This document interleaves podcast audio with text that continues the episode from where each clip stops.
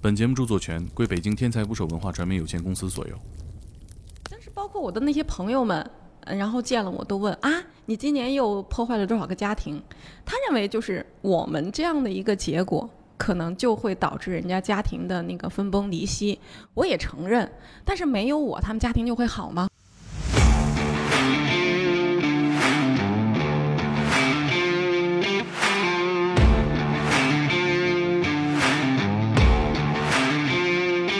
第二例的双胞胎不是同一个父亲，在很短的时间内，这个妈妈不仅跟爸爸在一起同房，还会跟另外一个人，很短的时间内。有多短？就是要做个鉴定，证明我孙子就是我孙子，不是我儿子。开着奥迪 A 八，带了恨不得七八个律师去，没办法给两个男士 嘛。别指着他俩，也就是说，这个小孩儿就是他亲生妈妈和亲姥爷的亲生孩子。这这比刚才我想的还乱。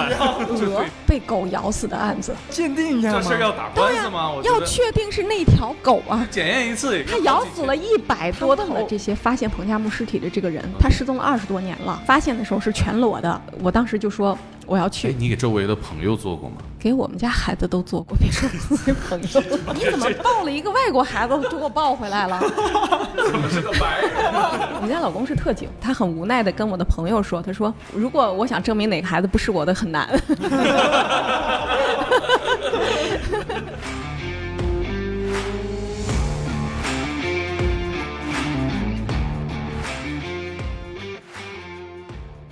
请点击订阅我的播客，拜托了。这期的嘉宾是我们的邓姐、邓所长、邓博士，DNA 鉴定师，这么多 title，邓法医， 叫我们叫哪个你习惯一随点？便，邓老师吧，邓老师吧。好的，可以。啊，最初认识邓老师是一个疯传的一个视频啊。邓老师作为一个 DNA 鉴定人，然后鉴定出一对儿双胞胎属于两个爹，是的，就像我那天我一个朋友，就跟我同年龄的，就是将近五十岁的一个人问我，我做了十七年的亲子鉴定，我碰到过最不能接受的案子是什么？我说就是这个，啊就是双胞胎不是同一个父亲，而且这是我这么多年从业以来碰到的第二例，第二例的双胞胎不是同一个父亲。八九年前，嗯十年前吧，我鉴定过一个，那个是。嗯，我印象中特别清楚，它是一对儿那个龙凤胎，啊然后爸爸是怀疑这两个孩子都不是自己的，他不是说同卵双生的双胞胎做一个就可以，他是一卵双生，我们两个都做了，其中一个孩子是他的，另外一个孩子不是他的，就是父亲当时表现的是。哭笑不得，你能理解吗？如果我知道这两个孩子都不是我的，可能是一种处理 对方式也哈就。算是了。都是我的，也有另一种处理方式。对对对，这一个是一个是一个不是，你说怎么办？啊薛定谔的怀孕啊！我天，哎，但是能测出来谁是谁不是，对吧 啊？，那肯定了，那哦那我们肯定鉴定出来哪个是哪个不是嘛。当时哎您哪怎个么是呢您怎么跟他说的？因为我在想这个场景啊，因为你们也第一次遇见这种情况是吧？对对对，我我们不会像律师那样说话的，因为我们必须要提前给他们打预防针。他们一般会拿来拿报告嘛，我们都会在拿报告的头一天先电话通知，啊，因为电话里我可以不用顾及你的表情。啊，甚至你哭你笑，我都不用太顾及，因为我是对着一一部电话机在告诉你他摔结电果话也伤不到你们。对对对，嗯、也有那种就是不要接电话直接来的，就上门就打起来的那种情况，那你那们会会有。紧张吗？我们会紧张啊。我们我们有一次就碰到一个，就是刚好我们当天她来的很早，这是一个女的带了两个男的来取鉴定报告，啊，就是两个男的吧，就这三个人看着，我们也搞不清楚谁会是这她真正的丈夫，对吧？就是就是当时我们那个同事她还怀孕，就大着肚子，她来的早，人家也来的早，不到八点钟就出现我们鉴定所门口了。然后我们这个同事就说：“你取谁的报告？”就把谁的报告拿出来。我们同事还特意看了一下，说：“哦，这个是支持的结果。”就把这个报告，因为两个男士不好递嘛，嗯然后就只只好递给了这个女士。啊就是他支持，就是说他没被绿，是亲生的。嗯，你听我说，啊他说是这个报告里出现的这个人，这个父亲和孩子是有支持他们就有亲生血缘关系，就我们叫支持他们就有亲子关系。嗯啊，我们首先看到的报告，我们不知道这这三个人谁嗯啊是谁啊，他们之间什么关系啊？然后那个我们就把这个报告就没办法给两个男士嘛，嗯就交给了这个女人。别指着他俩， 交给了这个女的之后，这个女的正在看的时候，这个其中一个男的一把就把这个鉴定报告给夺过来了。嗯然后他看了一眼，支持某某某是某某的生物学父亲。然后他接下来的动作，直接把我们这个这个人就吓吓得一边去了。他一拳就挥向了那个男的，对面的那个男的，第二拳就挥向了他这个女的。啊，然后哦 这一下就知道啊谁懂是了老公对了嗯对对对，打完之后我们才知道，其实就是就是这个打人的这个人才是她的丈 夫，和啊她老公而她做鉴定的时候是孩子跟那个男人做的鉴嗯定，她当然是一份支持她的鉴定结果，啊就证明这个孩子并不是婚内丈夫所生嘛，嗯这才。导致丈夫就暴怒而起，就直接挥拳把两个人，把那个男的就直接打倒了。我们可以理解他的气愤，但是我们这个我们工作人员怀着孕呢，就吓得就赶紧往往回 躲。把门一锁走了。呃，那倒没有，就是就是他估计打完之后，他也知道在鉴定机构这么闹事儿也不太对合适，然后不是捡起闹事报的告地方，捡起报告就走了。嗯啊，那这这种情况会经常发生吗？类似的情况不会经常发生。就除非这种人说我不要报告，我要就要现场去取，我们实在不能了解他们的关系。嗯，我们那儿各种各样的情况，就是只有你想不到，没有你遇不到的。那那现场去取的人一般都是成双成对的吗？还是一个人？不一定啊，有时候就是因为现在因为户籍类做鉴定的比较多，大多数就是父亲去取了或者母亲去取了，嗯就是真正一家几口来取的并不多，但是。呃，有一家几口、好几口来做的这种情况下，那个情形就更加让你觉得意外了。嗯一家好几口儿啊，对，这个丈夫、婚内的妻子，然后另外一个女人，啊另外一个女人带着她的孩子，啊啊！哦，就反反正这个正房来干啥呀？正房来付钱啊。哦啊，他要搞正清房楚带着自己的孩子，就是他他的心理能力，我我老公跟别的女人有了孩子，然后我老公跟别的女人还要我养着，我还得来付钱。哎他付完钱之后想不通，要从我们的楼上跳下去，要跳楼，哦他为什么要付钱做慈善吗？他也要不是证明他这孩子到底是不是我老公的他呀得对？他他得得知知道道是不是我的。对如果这孩子是我的，这钱没白花；如果这孩子不是我的，也没白不是花，啊也没白 花。就是是是她老公的嗯，而不是她的，就是她要帮她老公证明这个孩子嗯啊是她老公的。啊是但是你说我交钱交的多么的不甘、不甘心、不情愿啊！嗯我觉得你们跟这个家属沟通的这屋最好以后改在一楼。呃，我们也没想到，就是因为我们那有两个门儿，他要去跳楼，他得拉开两扇门。啊，我我觉得他之前在做鉴定的就已经把我们周围的地形就探查好 了，就拉开两扇门，踩着一个东西站到窗子比你上们边了。行政开门还利索呢。啊，对对对，他哎，我觉得你们所是不是保安的工资会比其他地方保安要高啊 我？们所没有保安，有保安，那你们是不是都练过呀？就是拉架，是不是有有有什么心 得？我们对我们拉架是常是常态，拉架是常事有儿，对你们工作人员做任何的保护之类的吗？因为它不会伤害我们的工作人，倒是没有，哦真没有。对我们真正负责接案采血的都是小姑娘啊，就都是小姑大娘家的这个怒火还都是指向性比较明确的。啊，对，不是嗯没有没有那种不承认的，就说你们肯定验错了，有啊，这种情况也有啊嗯就，就当当然下不来有了台了，就是嗯你们验错了，我肯定没错，下不来台嗯。了。当然有，有的律师就强词夺理，然后他就还带着律师 去啊？啊，有天哪，你知道吗？开着奥迪 A 八，带了恨不得七八个律师去，然后其实就是为了不想给这个孩子付钱，这哦种事情也很常见。我说了，只有你想不到，没有我们遇不到的。哎呦，这七八个律师，这是这是个什么故律事？因师为团嘛因为他有钱了嘛，他有其实他就是一个简单的亲子鉴定。这个人是怎么回事儿吧？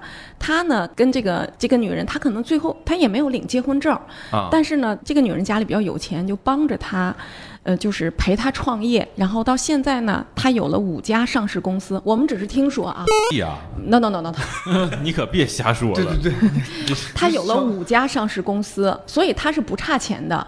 然后跟这个女人，这个女人也生了孩子，他给这个孩子一分钱的抚养费也不出。他现在呢，在公司又交了一个女朋友，准备结婚。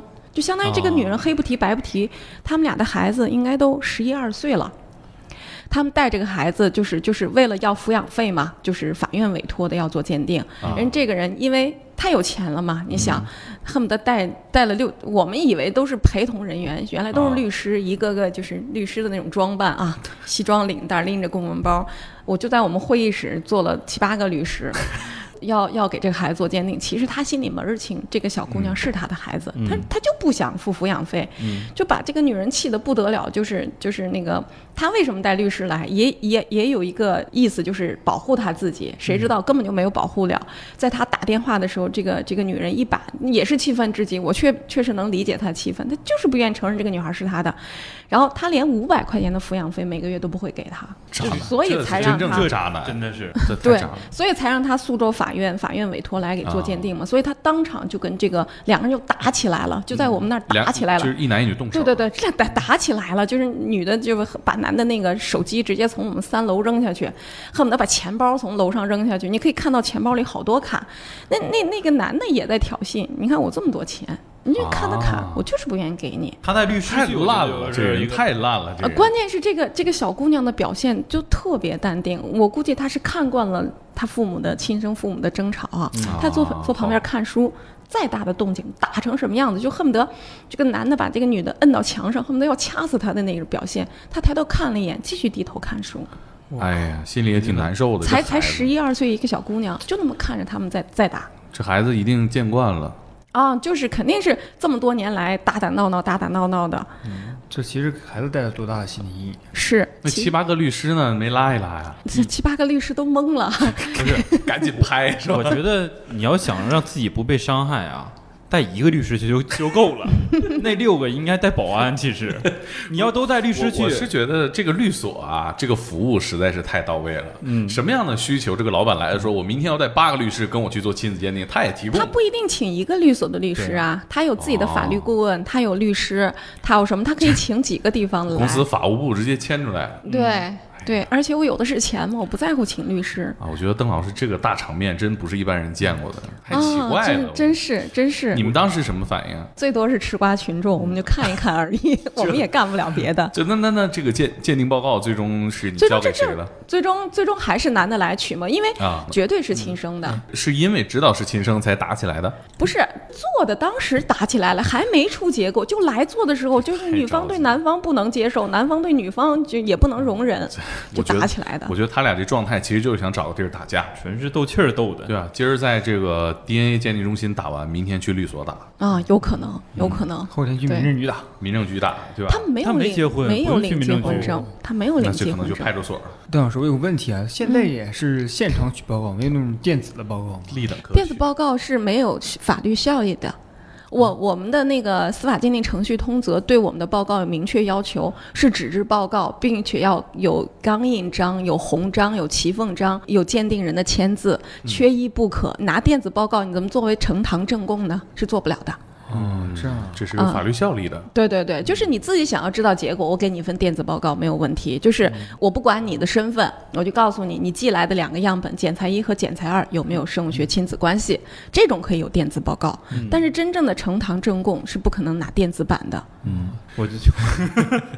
你紧张啥呀，江妈？邓老师刚刚说七八个律师的时候，我想了一想，我这辈子都没见过七八个活着的律师加在一 起。你别说一起来了，对吧？我觉姚，妈可是打过官司的人，都没见过这么多律师。 我觉得你这辈子最好别见这个画面。是是，哎呦，邓姐这些年乱伦的事儿见了不少吧？不少，你咋那么八卦呢？上来问这么赤裸话题，那就邓老师我讲一个，让人讲一个，讲一邓个嗯老师， 就有一个案子是这样子的：爷爷奶奶抱着一个一岁的男孩儿，但是这个小孩儿呢是个脑瘫。啊，你们不知道你们见过脑瘫的孩子嗯没见有？过他就完全没有自理能力，甚至他成年之后都没有自理能力。嗯是这个孩子抱着他就只能这么躺着，就是坐不就起来，就就完全跟正常正常小孩正常一岁小孩就活蹦乱跳了，嗯他就这样的就这个就这样抱着来了，他就把他放在我们会议室那大桌子上，那孩子就那么躺着哈，抱着这个来了，来了之后呢，嗯、就要做鉴定，我们说说爷爷要跟孙子做鉴定，我们说、啊对，因为我们就问他孩子的爸爸呢，说孩子爸爸出车祸死了。啊，出车祸时候死了，说那孩子妈妈呢？说我们就想证明这孩子是不是我们家的。嗯，然后问到妈妈说：“妈妈不要这孩子，把孩子扔扔给我们家走了。啊，哦，然后那说，那我们就要例行的询问很多事情嘛，就嗯比如说我们要问这个有没有近亲的可能。这个案子奇就奇在他的爷爷是一对双胞胎，啊，就爷爷哦孩和子的爷爷另是外一个对和还爷爷和他的兄弟是双胞胎，嗯啊然后呢，这个孩子的爸爸也是一对双胞胎，哦，而且都是同卵双生的双胞胎，就哦长得非常像。我的天哪！啊，我我们当时就说，哎呀，那你这种情况比较特殊，我们要给您出一个就是这个近亲。我说，如果就说你做做出来这个孩子，就是我们不能排除他会不会是你双胞胎的爷爷或者双胞胎的爸爸的孩子，就这个是我们没办法排除的，我们必须要你签署一个这样的东西。然后这个爷爷就没吭声，坐那儿。奶奶说：“我们不怀疑我们家人，我们我们不怀疑，跟我们家人没关系。那那恨不得就是双胞胎嘛，随便，我们不怀疑这个问题。”说：“那你怀疑谁呀、说：“我们怀疑别的事儿。”我说：“那就先做吧。”那奶奶就不再说了嘛，奶奶不再说了，我们就先做，就做这个孙子跟爷爷。我们一做，他们就没有爷孙关系，就就就就不是他们家孩子，听起来像啊父子关系嗯是吗？不是。不是不是哦哦不是，对我是第一爷反爷应吓我一是这个跳，你想的太多了，你你这太乱 了，在你对心里边人都说了是爷爷是双胞胎，呃，对对对，就是就是双胞胎弟弟嗯或者哥哥哈，一看你对我们这个行业了解不多，是 关键是刚才大魔大魔给我挖了个坑，说要聊一下乱伦的事情，我觉嗯得老想这个然后呢，这个出来就不是这啊这这个爷爷奶奶呢，因为他俩也没什么事儿啊，他们俩就抱着孩子就来取报告。取报告的时候就告诉他这个没有亲子关系，啊奶奶就恶狠狠地说：“我知道是谁了，我终于知道是谁了。”然后我说：“谁呀？啊你知道是谁 呀？”我很好奇嘛，这邓邓姐我还不知道呢，对呀、然后那个那个那个奶奶就说：“嗯，说是他姥爷。”啊啊啊！说是这个孩子的姥爷，我们就、我们就愣住了、啊，说，哎，怎么会怀疑是姥爷呢？姥爷不是跟妈妈、是妈妈的亲爸爸呀，对对父吗？女啊，对啊，奶奶说我就这么怀疑的。我说那你怎么证明呢？奶奶说你们帮我一下吧。为什么我们要打官司？我们要打官司，我们到心里要有底儿。就这个孩子，是第首先呢，我们确实证明他不是我们家的人，但是我们知道是谁，我好去跟谁打官司。说说那你认为是姥爷的，你你有办法搞到姥爷的样本吗？他说没办法。我说跟跟姥爷认识吗？他说认识，我们就在那个一条街的对面住着呢。想想办法吧。我说我说那不很简单吗？我说你你这样，那个老爷抽烟不？你跟着他，捡他几根烟头，你给我拿过来。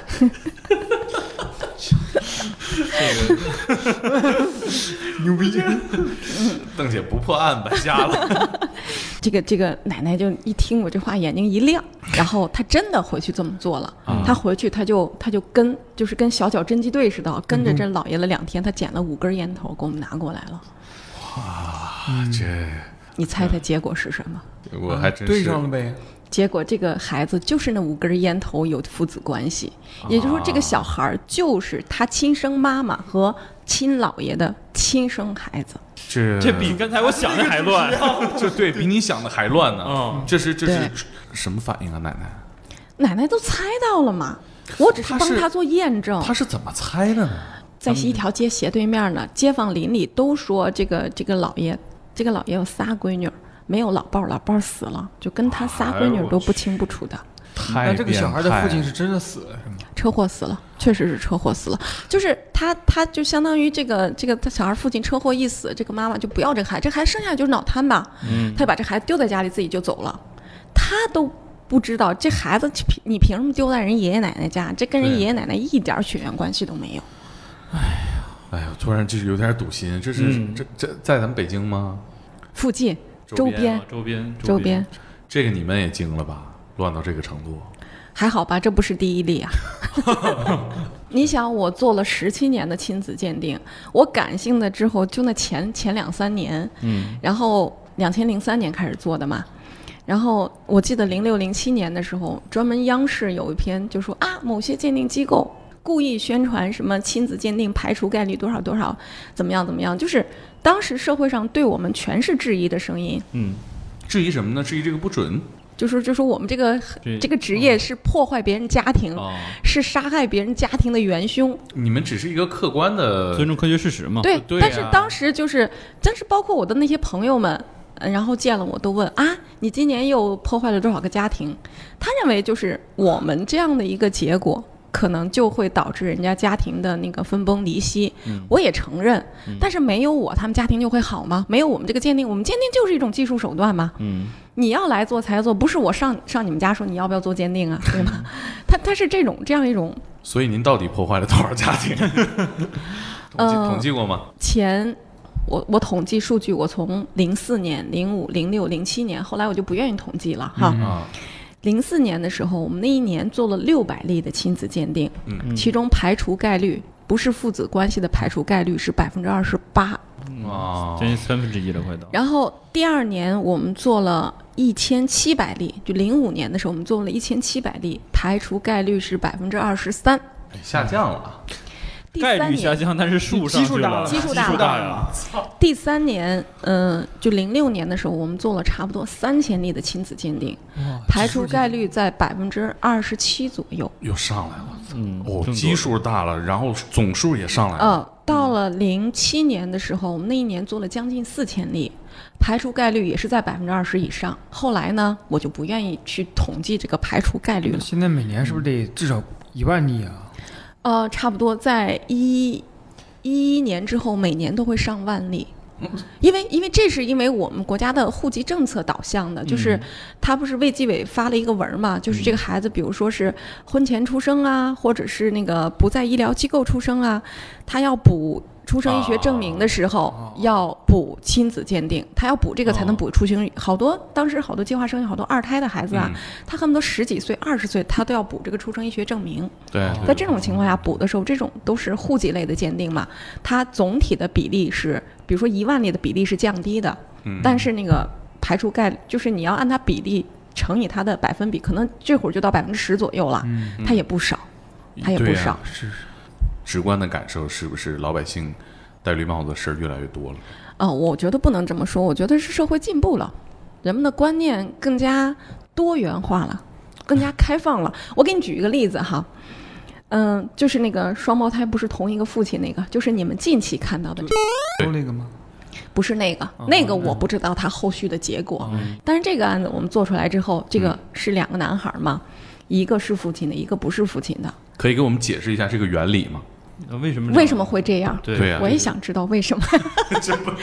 你肯哎这定就知推道，推推测一下，那啊肯定是在很短的时间内，这个妈妈不仅跟爸爸在一起同房，还会跟另外一个人同房，很短的时间内，嗯 有多短？我觉得十小时之内吧。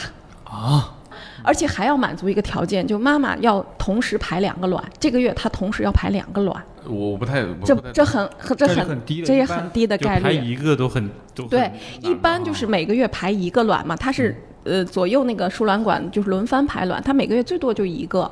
嗯，而且这两个男人的精子各有一个，每个人排出的精子恨不得上亿，对吧？对呀，各有一个跟这个卵子结合，嗯这种概率恨不得是千万分之一的概率。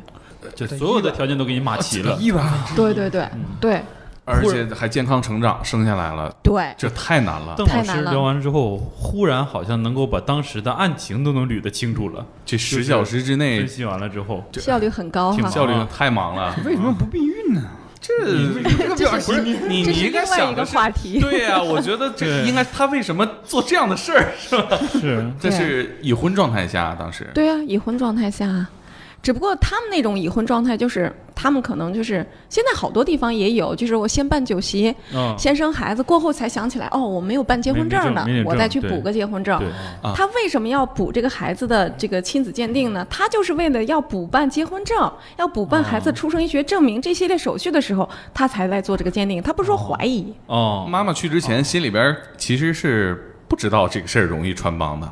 妈妈不知道，不可他要能，知你他自你己都如不知道果没有专业知识的话，我生了双胞胎，那我没有什么怀疑的。我都觉得不可能两个孩子长得都一点儿都不像。哦啊，因为俩爹啊，对呀、对啊，因为俩那这样一个爹也可能长得不像，我们家就是双胞胎儿子啊，哦，哇，双胞胎这事儿遗传是吧？ 一般都是基因呃，隔代遗传。隔代遗传。，对对对，我们家儿子一个像我，一个像他爹，分特别明显。你看他们俩绝对但这个你们还能看出来，那他们家总会有一个孩子，不是刚生出来，你是看就几不到啊就一、很不小到一岁嘛，你看看不不出出来，来你还看不出来，你只能觉得他们肤色不一样，然后大小个儿不一样，眼睛大小不一样，你只能这么看。生命的奇迹。嗯，绝对是一个奇迹。当时是两口子一起来的，对呀、你是怎么跟他们沟通的他做鉴定的时候一起来的，我们也不知道这个鉴定结果会什么样。啊？出了鉴定结果，我们就打电话告诉他，他就实话实说呀。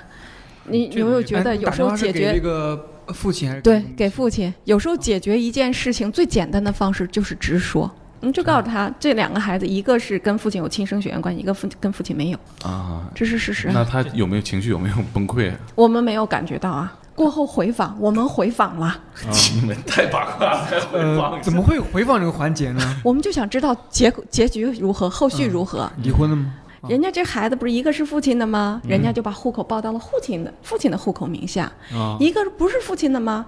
人家就报到了母亲的户口名下，而且一家四口继续幸福的生活着，意外吗？嗯，意外？他们要能接受，其实这是个最好的结对局。呀、是啊对呀、你没其法他改人了就觉得瞠目结舌的，我就觉得啊，不是我的孩子，不是我的孩子呗。啊，也可能他们也不不幸福，但是没有表现出来。啊，对对对，但是我们至少知道这一家四口还在一起生活，我们并没有看到这个，因为这双胞胎不是一个爹，这个家分崩离析了， 嗯没有至少就我是觉得这对这个孩子其实好就结果。这个事情，有的时候你换个角度也能理解，就是中国人嘛，大家都好面子。那大家都知道我生个双胞胎，我怎么去跟人解释双胞胎是俩爹这个问题？没有办法解释。你还得解释一下十小时理 论。嗯，邓姐，你看，你看他这个心态是不是挺好？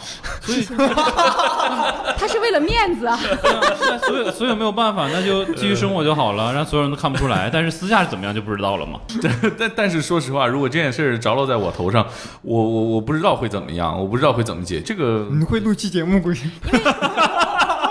因为给你了一个缓冲，你知道吗？你在当时得知结果的那一刹那和过后，你肯定有一个很很很大的那个心理冲突在那儿。对呀是你最终决定怎么办，谁都不知道，因为这事儿现在没落在你头上。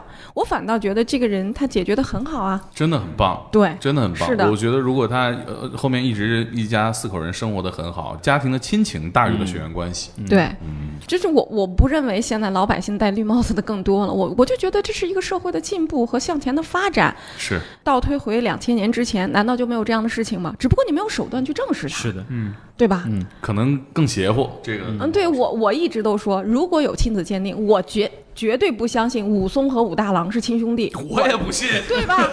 我就不信，这基因突变吧，这俩人。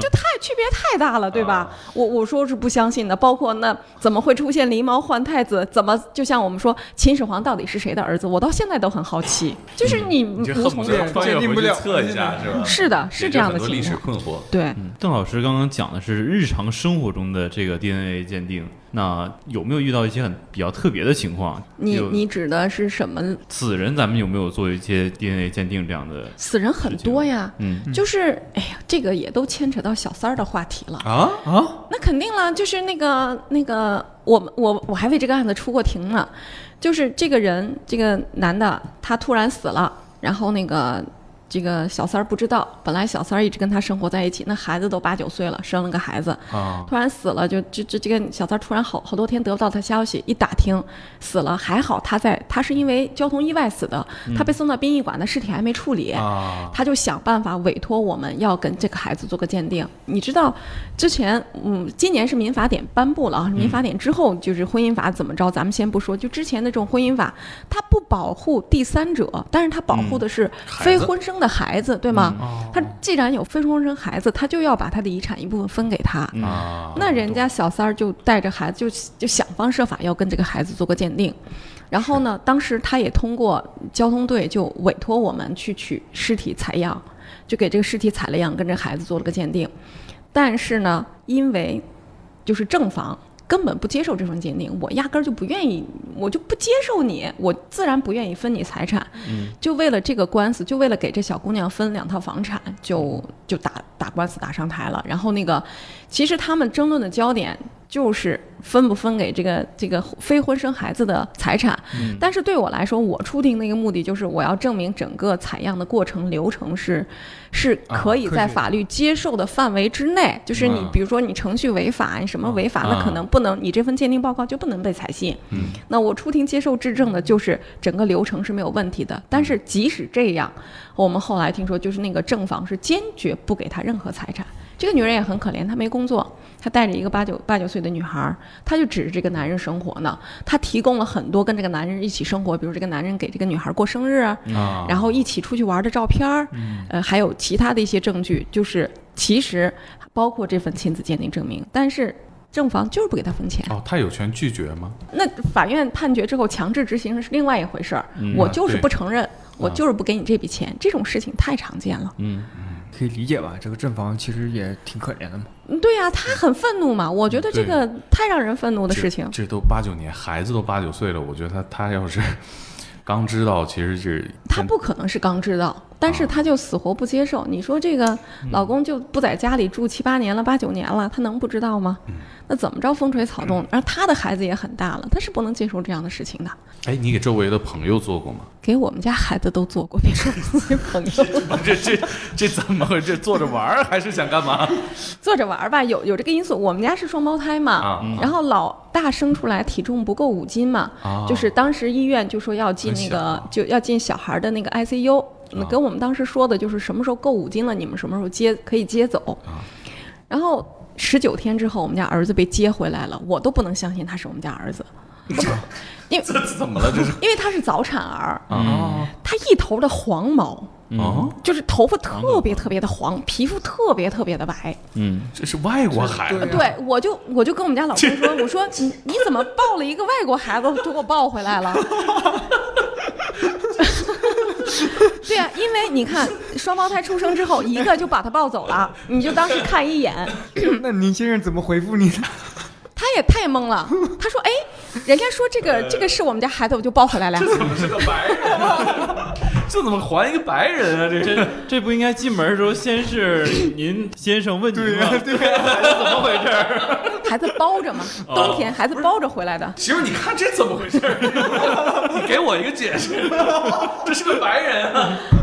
那所以，我当然会怀疑了嘛。就过后，他头发会变黑啊报什错嗯了么嘛的，报错了。我当时就怀疑是报错嘛。嗯啊然后你想，我又有便利条件，我取了点他足足跟血送到实验室就给我做了嘛，证明是我们家孩子。就这个一机机缘下才做 的。 邓老师说对对这对还不好办吗？这 对，这太方便了。对我跟我们家那个我们家老公是特警，哦曾经的特警，我跟他跟他讲就讲过，就是我我做什么职业，他知道。他后来有一次，他很无奈的跟我的朋友说，他说。哎呀，他说我们家就是，如果我想证明哪个孩子不是我的，很难。对，恐怕不上庭是吧？这这你也验证不了。对对对，他说那他在哪儿都能做一个鉴定回来告诉孩子是他的。 对我们，你看我们单位的同事，我们单位的同事可逗了，他们家孩子过满月，啊，然后我就跟他开玩笑，他办满月酒，我说我送你个福利，去跟你们家孩子做个鉴定吧，免费的。 我们家我们同事说。你怎么知道我没做？我早做过了， 哎呦，你们单位是这不是是？职业病，这是职业病。就如果你能验证的话，你 还是想 想试试是吧？对呀、就包括我们老二，我们老二从生下来那一刻就在我旁边儿，啊，但是呢，啊有一回就是一两个月的时候，带他去打预防针，就是用那个棉签儿，不是打完之后有血吗？摁了一下，摁完之后呢，我又不会随随地扔垃圾，是吧？我就把那个棉签儿揣自己兜里了，然后揣自己兜，习惯。对，去去去到单位了，往那儿一坐，哎，怎么这么硌？拿出来，这是我儿子的血，好，来来来，做个鉴定，把我们家老二也做一下， 就把我们老二的基因分型就在我那儿了。这嗯拿着棉签儿拔根头发测他， 测就完事儿了。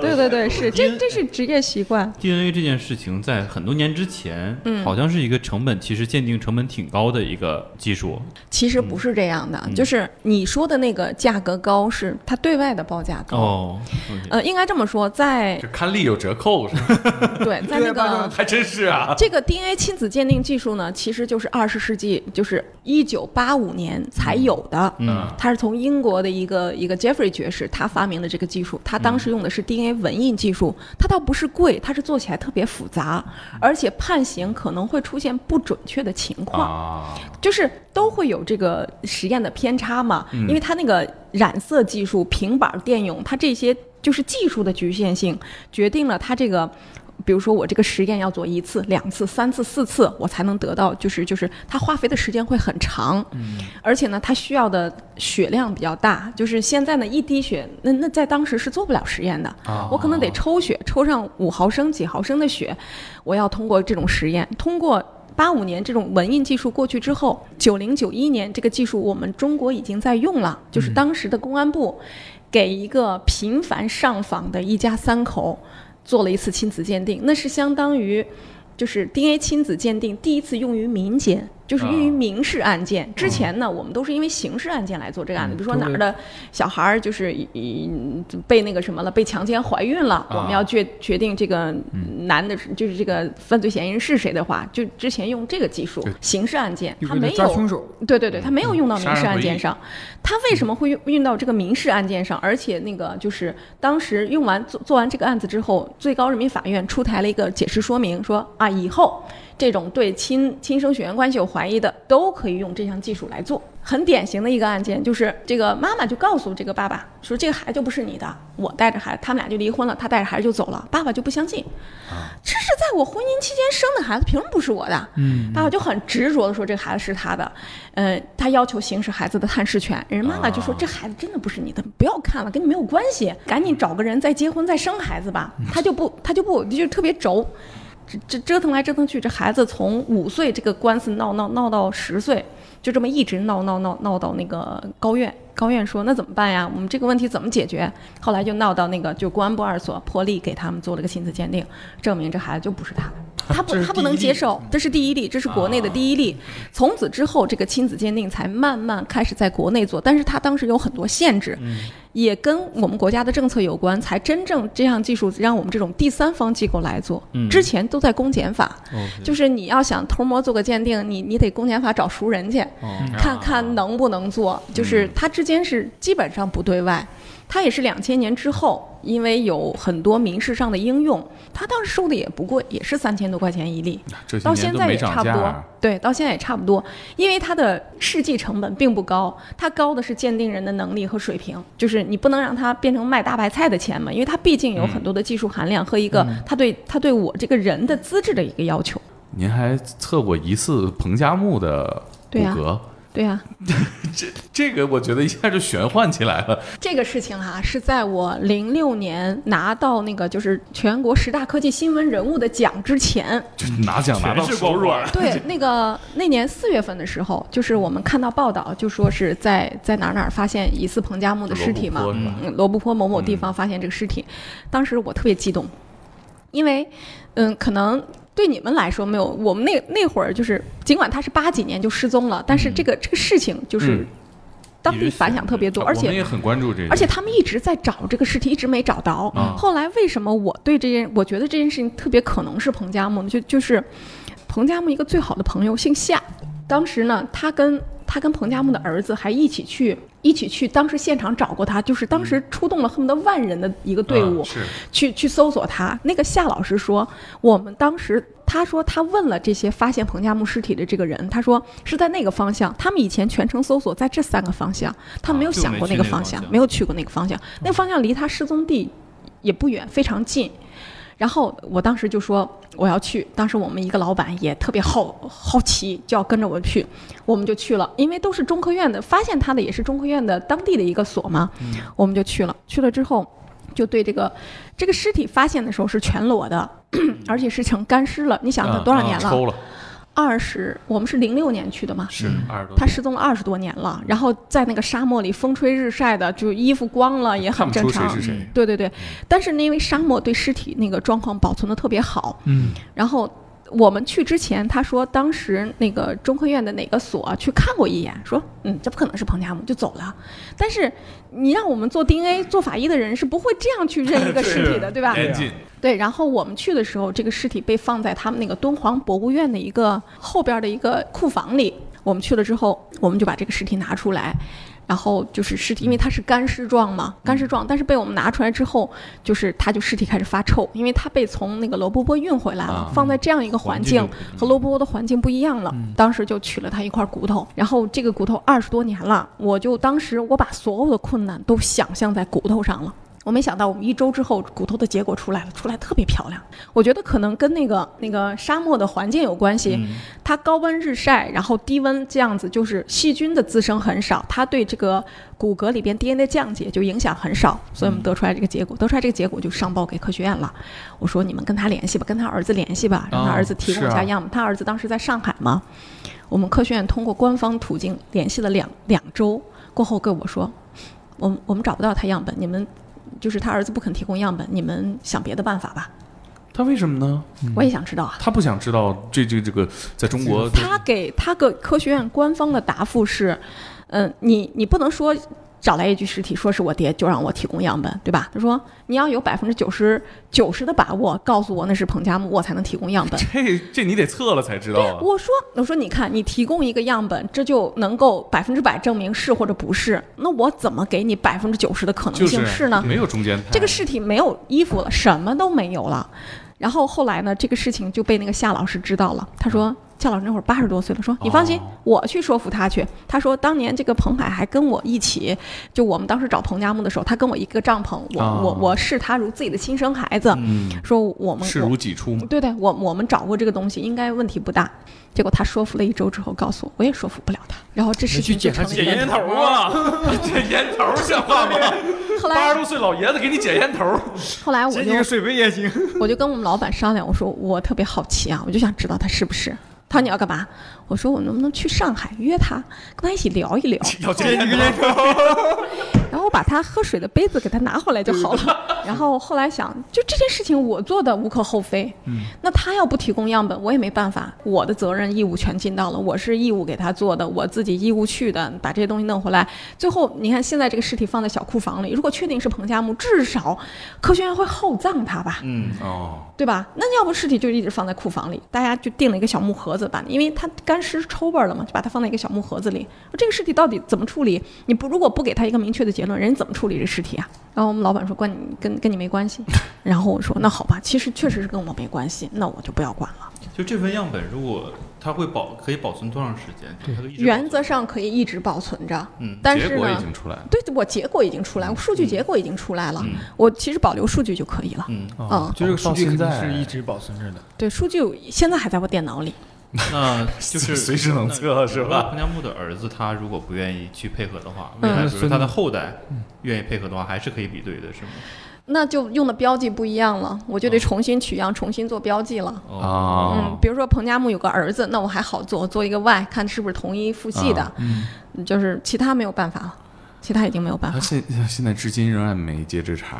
对，后来有一个叫什么什么守夜的一个人，前两年就开始跟我联系，他说他写了好几本就是寻找彭加木的书。哦，他说我也想知道这个事情，他说我争取去上海说服他，到现在也杳无音讯，因为我们俩微信加起来一两年了，他他也没有他也没有结果。他说我我就想把这件事情搞清楚，然后就所以跟我联系，我说那个老师数据我这儿都有，你只要能说服彭海，我到现在依然可以跟他比对，但是到现在都没有消息嘛。说的我都想去上海跟这个老师见一面。 我捡两个烟头，我不犯法吧？你喝出来了是吗？ 我觉得邓邓姐跟那个老师说说，有一种方法不是我告诉你的，但我告诉你这样可以。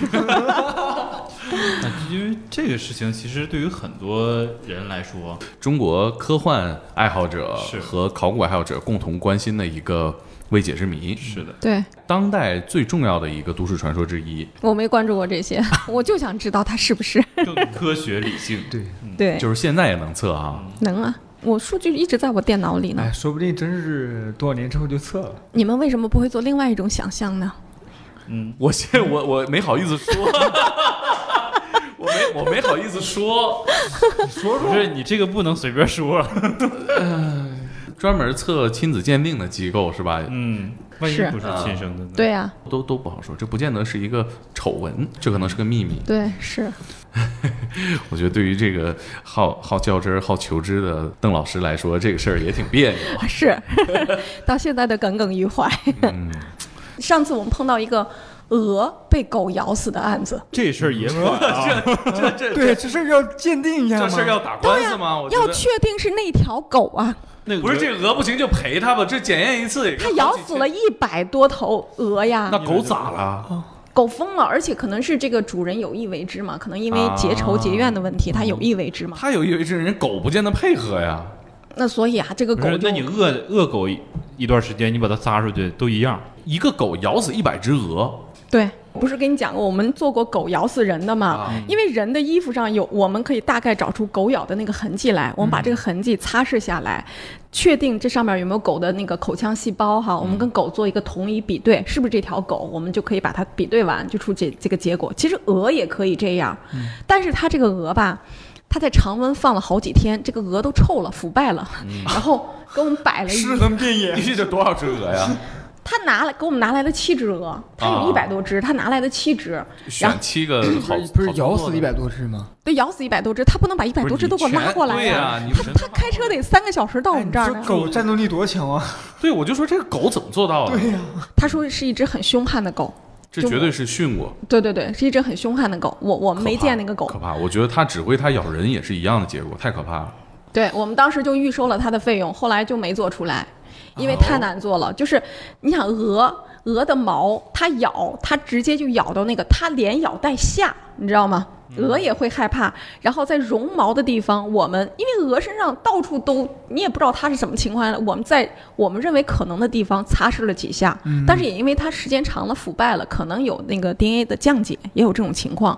我们找到了几块地方，这地方就本来就很难找。我跟我们那个鉴定人，我们俩趴在地上找了找了恨不得一个小时，找出几个痕迹来。然后结果一做做出来就嗯做没做出来阴性的，我们就把一万多全退给他们了。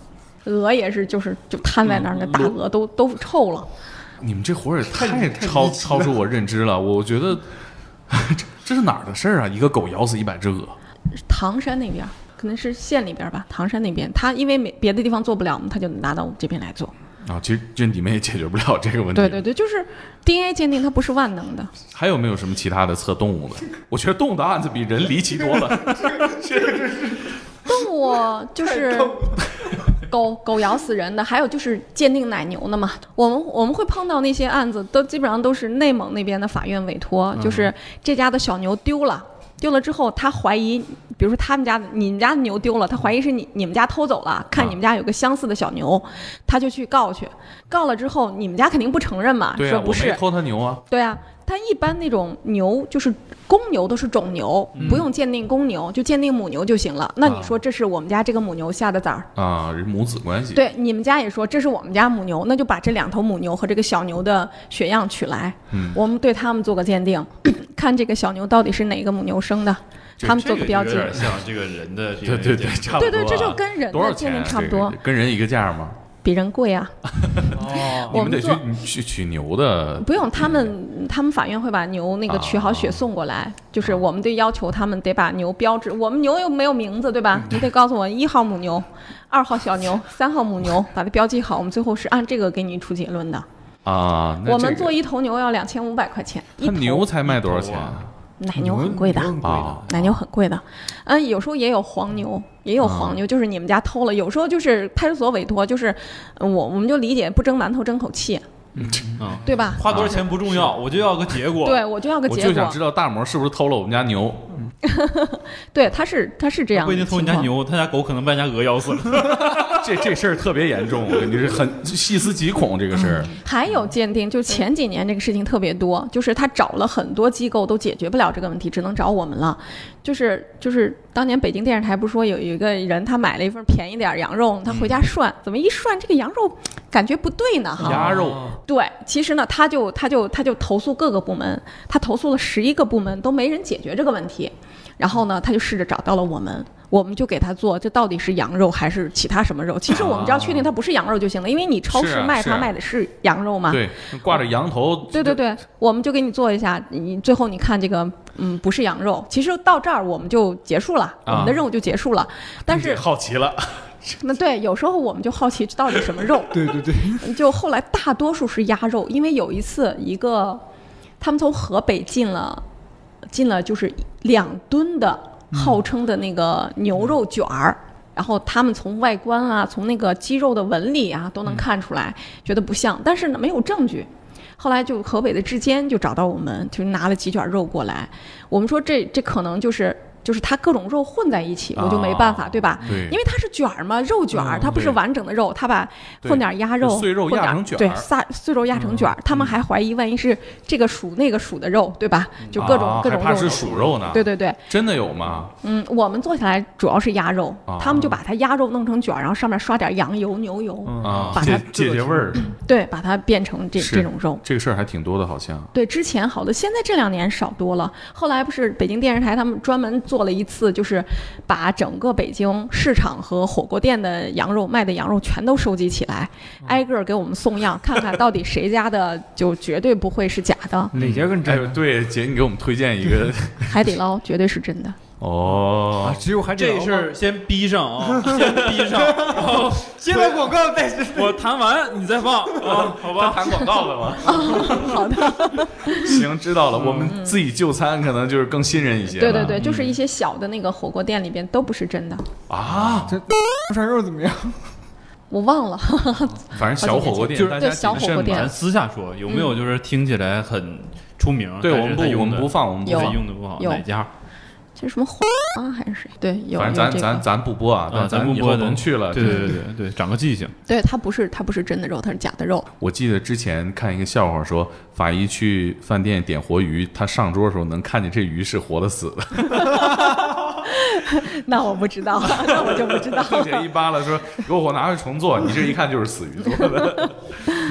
像你从事这么多年，还有没有什么我们意想不到的故事再给我们讲一个？太多了，嗯，再给你们讲一个吧，也是到现在我都没想明白的，希望你们替我分析出来啊。您哎说说，亲子鉴定的，有一天呢，这五口人的关系我跟你描述一下啊，爷爷、奶奶、儿子、儿媳、孙子，嗯就一家五口人嘛正啊，常五口之家，就是爸爸妈妈、孩子嘛，然后爷爷奶奶，正常五个人来。嗯，他是从哪儿来的？他是从湖北农村，他一路是赶着火车到我们机构，到我们机构那个，你知道他会多艰难吗？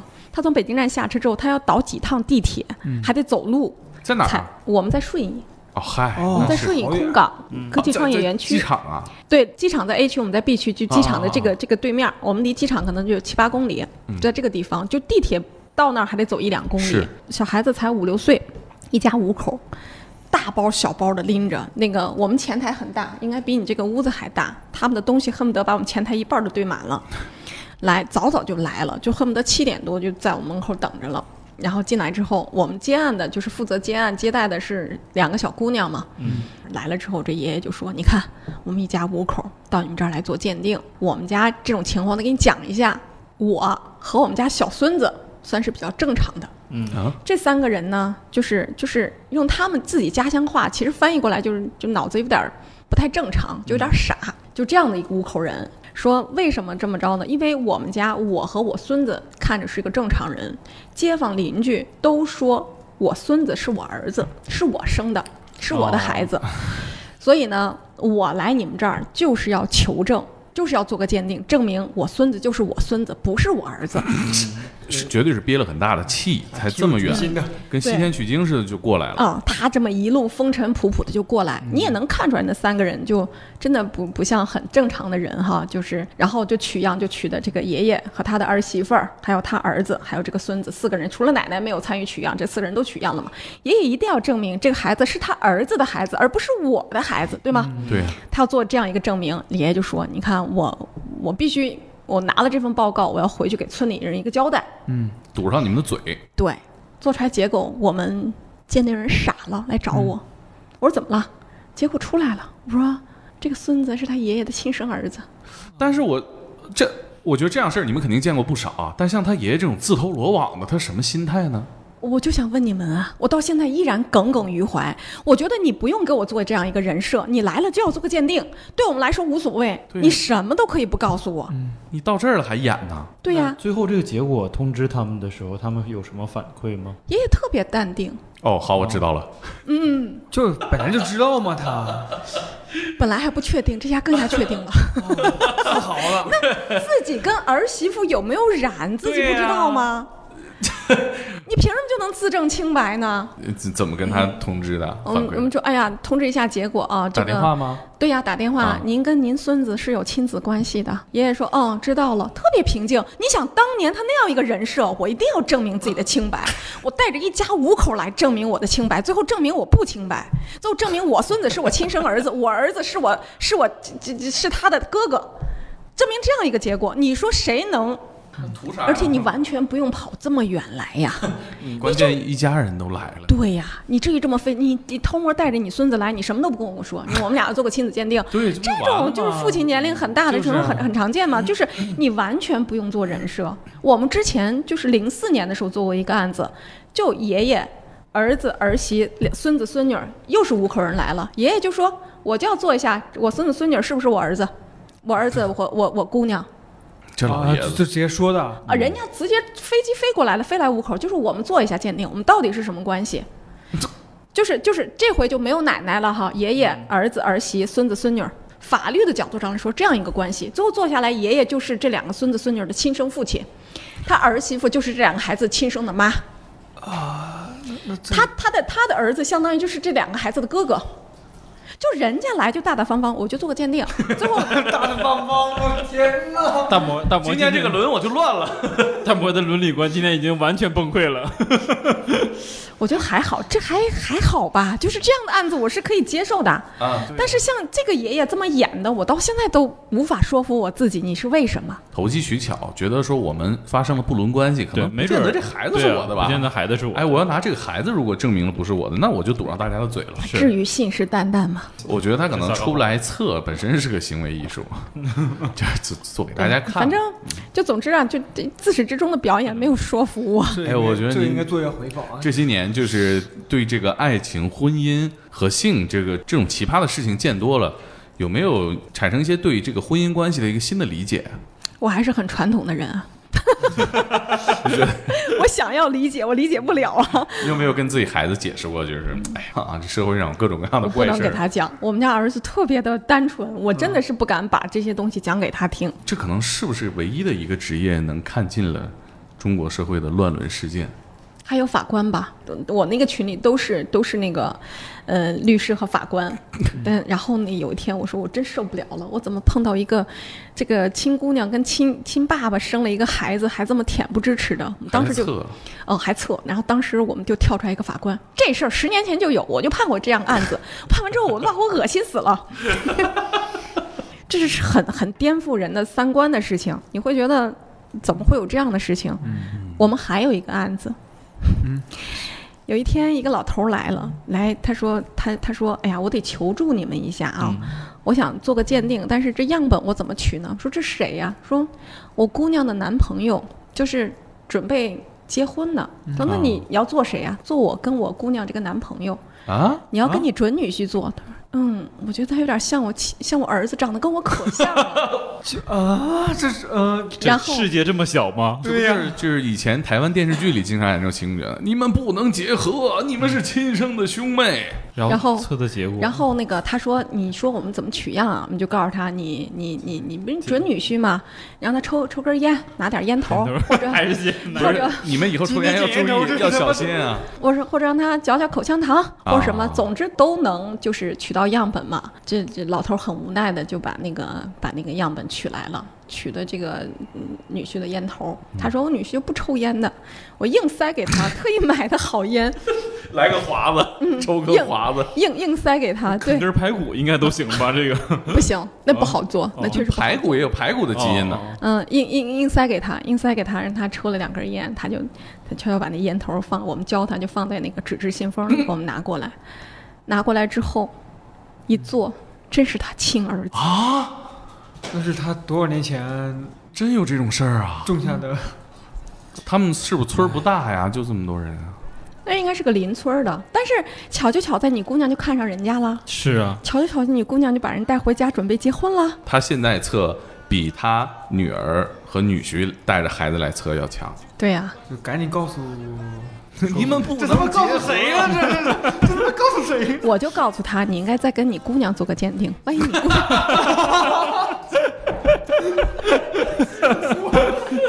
邓姐说 没有听这我的。这一单我给你打个折。 I think I'm cracking up. Am I just paranoid? Am I just sad? I went to a shrink to analyze my dreams.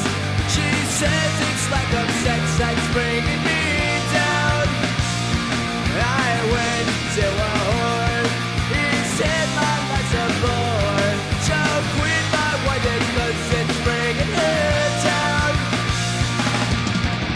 Sometimes I